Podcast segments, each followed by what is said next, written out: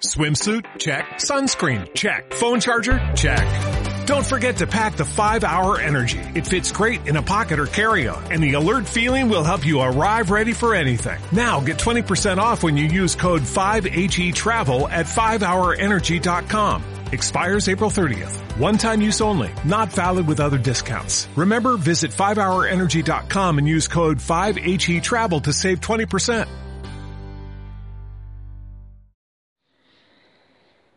Estábamos viendo a los pluralistas dentro de los filósofos presocráticos. Nos quedaba por ver este último grupo, pluralistas, que se llaman así porque sostienen que el arjé son múltiples cosas, ni una ni dos, sino cuatro o más, dependiendo de cada escuela o autor, puesto que un único elemento no podría explicar la infinita diversidad que hay en la naturaleza tiene que haber siempre varios elementos que interactúan entre sí para dar lugar a, tanta variedad, a tanta diversidad.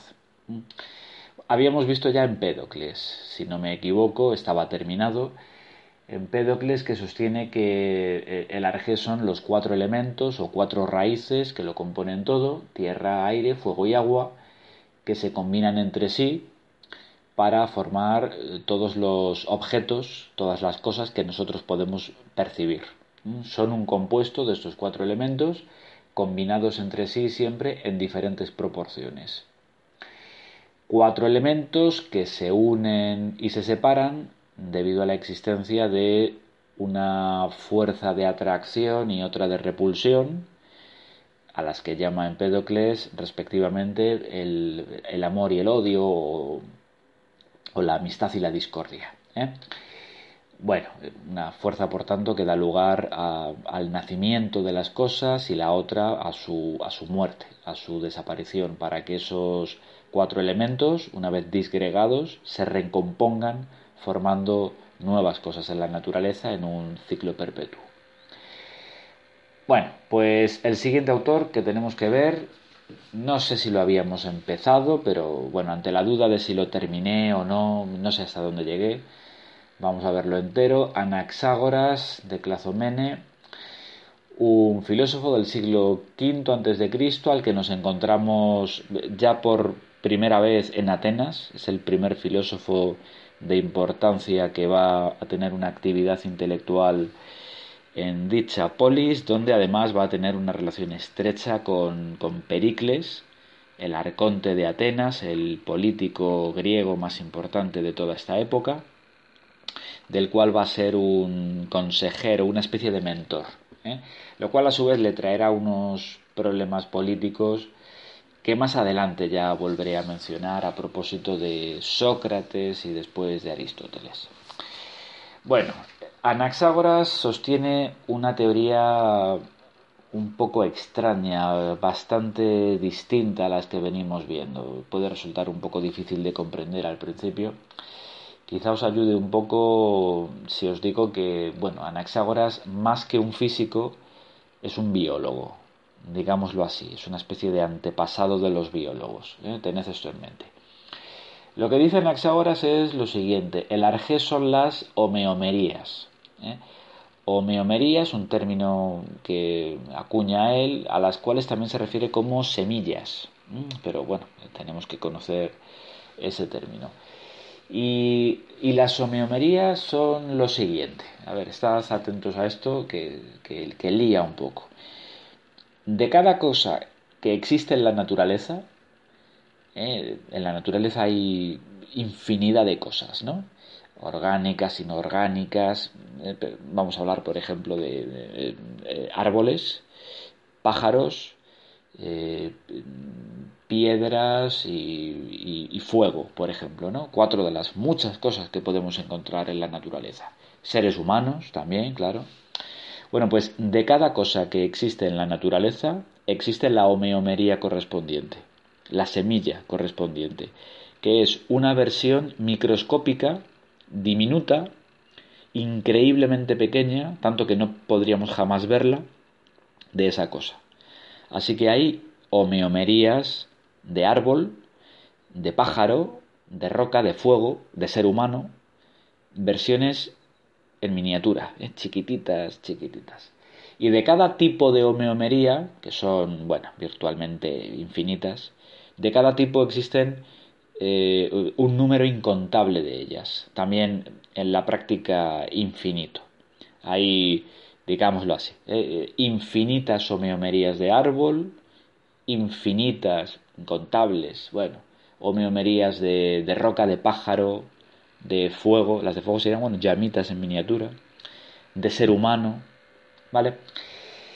Y las homeomerías se combinan entre sí para formar las cosas que nosotros encontramos en la naturaleza, las cosas que sí podemos percibir por su tamaño.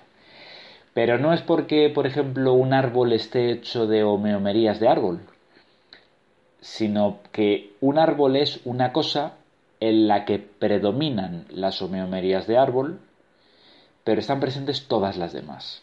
¿eh? Todo está en todo, dice Anaxágoras, todas las homeomerías están presentes en cada tipo de cosa. Lo que pasa es que algunas están presentes en cantidades ínfimas, ¿eh? ridículas, mientras que otras abundan mucho. Y estas son las que hacen que las cosas sean lo que son. Un ser humano, nosotros, ¿no? Lo somos porque en nosotros predomina la homeomería del tipo humano, pero en nosotros hay homeomerías de hierba, de cerdo y de muchas otras cosas. ¿Y cómo es que en nosotros están esas homeomerías?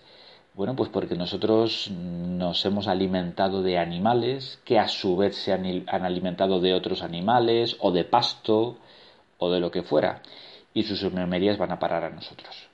¿Vale? Por eso todo está en todo, por eso todo entra en la composición de todas las demás cosas, porque en la naturaleza no hay nada puro, sino que todo está mezclado, por así decirlo. Y Anaxágoras explica así las cosas de esta forma tan peculiar, básicamente porque quiere explicar eh, cómo es posible que haya transformaciones en la naturaleza, eh, que una cosa termine convirtiéndose en otra cómo es que yo como cerdo y el cerdo termina convertido en, parte de mí, en parte de ser humano, ¿no? Eh, en, carne y músculo y eh, hueso mío, ¿no? ¿Cómo es que sus nutrientes van a parar a mí? Bueno, pues porque en los cerdos hay homeomerías del tipo humano. ¿eh? Lo que pasa es que también hay otras. Y bueno, pues algunas son predominantes y otras no. Vale, esta es la idea. Una idea que, bueno, viene a ser una especie de intuición muy, muy, muy primitiva, muy tosca, está mal explicado, claro, pero viene a ser una especie de intuición del concepto de célula. Por eso os decía que Anaxágoras es más bien un biólogo que un físico, ¿no? Porque va por ese camino. Y es verdad que también dice que hay homeomerías de roca, ¿eh? de fuego, de agua y de todo esto lo cual no suena muy biológico, pero hay que entender que para los griegos, en general, eh, la naturaleza es algo vivo en su conjunto. ¿eh? La, la, es una especie de gran mm, metaorganismo, ¿no? Está viva y por tanto, bueno, atribuye a lo que nosotros llamaríamos inorgánico características de lo orgánico, lo cual pues está equivocado, pero bueno. Anaxágoras no solo dice esto, sino que dice algo muy parecido a lo que ya habíamos visto en Heráclito. ¿eh? Heráclito decía que el devenir, las infinitas transformaciones que experimenta la fisis, eh, no son caóticas, no son azarosas, sino que hay un orden, hay una armonía, un equilibrio entre lo que nace y muere, entre lo que se crea y se destruye, y ese equilibrio se debe a que hay un logos en la naturaleza. ¿no? La naturaleza es sabia, podríamos decir, porque la naturaleza posee un logos, la naturaleza posee un, razonamiento. ¿eh? Todo ocurre por algo en la naturaleza y nunca por azar.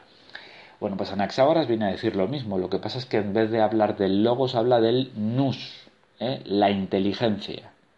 Una palabra muy parecida, ¿no? hay un nus, hay una inteligencia en la fisis que eh, regula la combinación y la separación de las homeomerías. Estas se unen y se separan y lo hacen en la proporción en, que lo hacen porque son ordenadas por esta inteligencia. ¿Vale?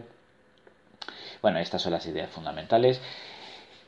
Los últimos presocráticos y, bueno, dentro de este grupo pluralistas que vamos a ver son los que más se acercaron a la explicación científica actual, fueron los más acertados y sin embargo la teoría no tuvo un excesivo éxito en el mundo antiguo, no fue una teoría, una teoría muy popular, nunca fue la más seguida y además de esa escasa popularidad, de esa mala acogida que tuvo en general, porque no se entendía bien, pues unos siglos más tarde el cristianismo la proscribió y por tanto es una teoría que desapareció, estuvo desaparecida durante siglos hasta reaparecer ya en la Edad Moderna.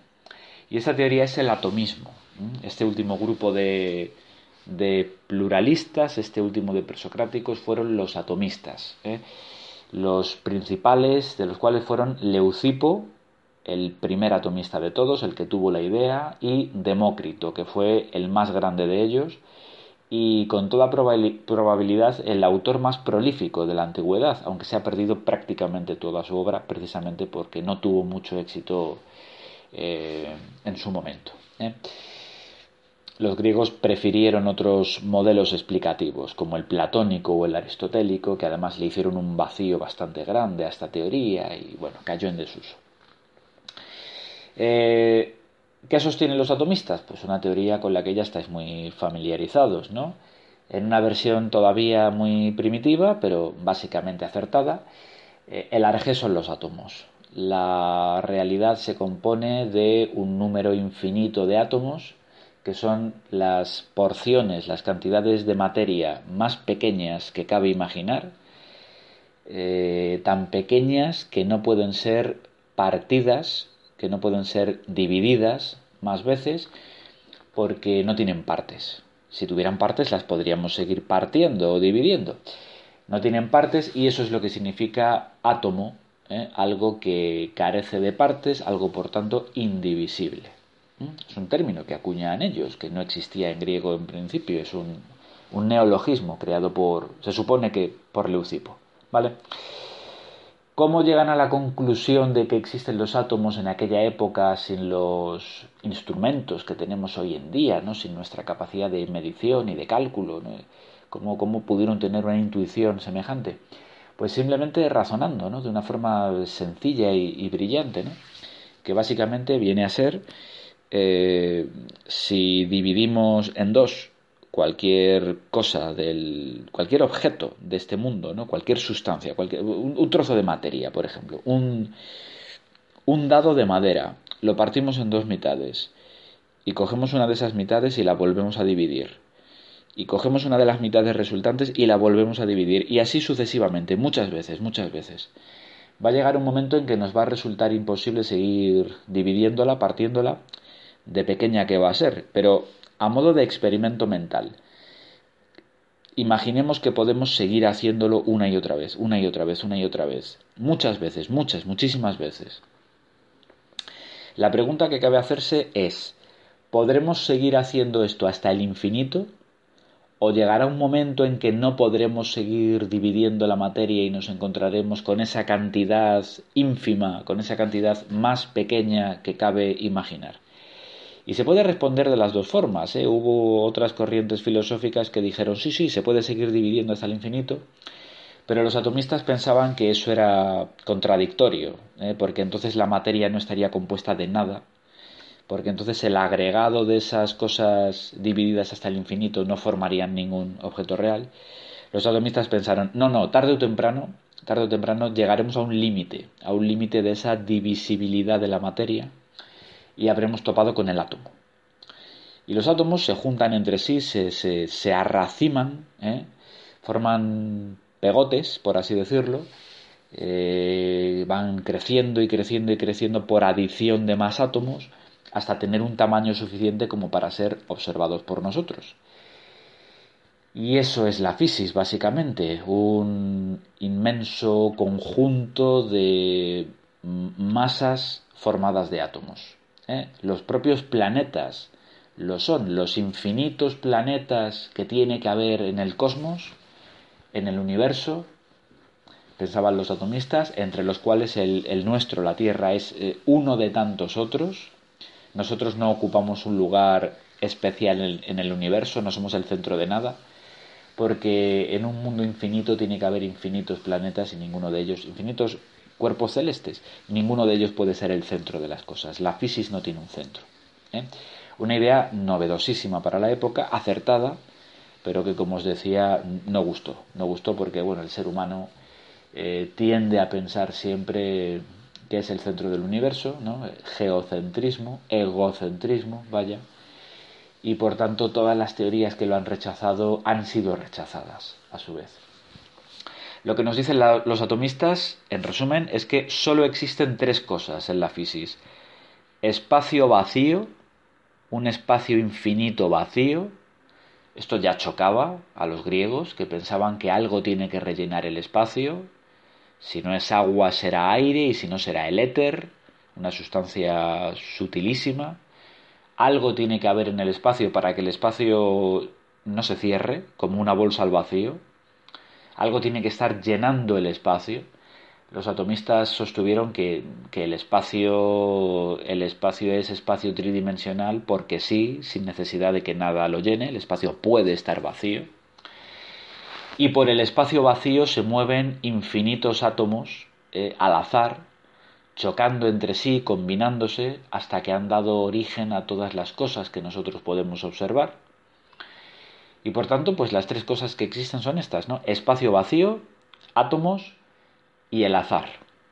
Y, y ninguna de las tres cosas fue muy del gusto de otros filósofos de la época o de la mentalidad griega de la época. La idea del espacio vacío era difícil de comprender. La idea del átomo no era del gusto en general de la gente.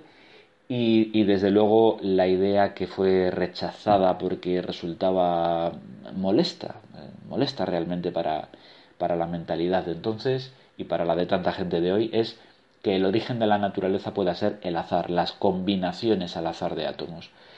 Es decir, que rechazaban cualquier teoría, los atomistas rechazaban cualquier teoría que diga que existe una inteligencia ordenadora en la naturaleza, como el logos de Heráclito o el nous de Anaxágoras. No hay ninguna inteligencia, todo es azar puro y duro.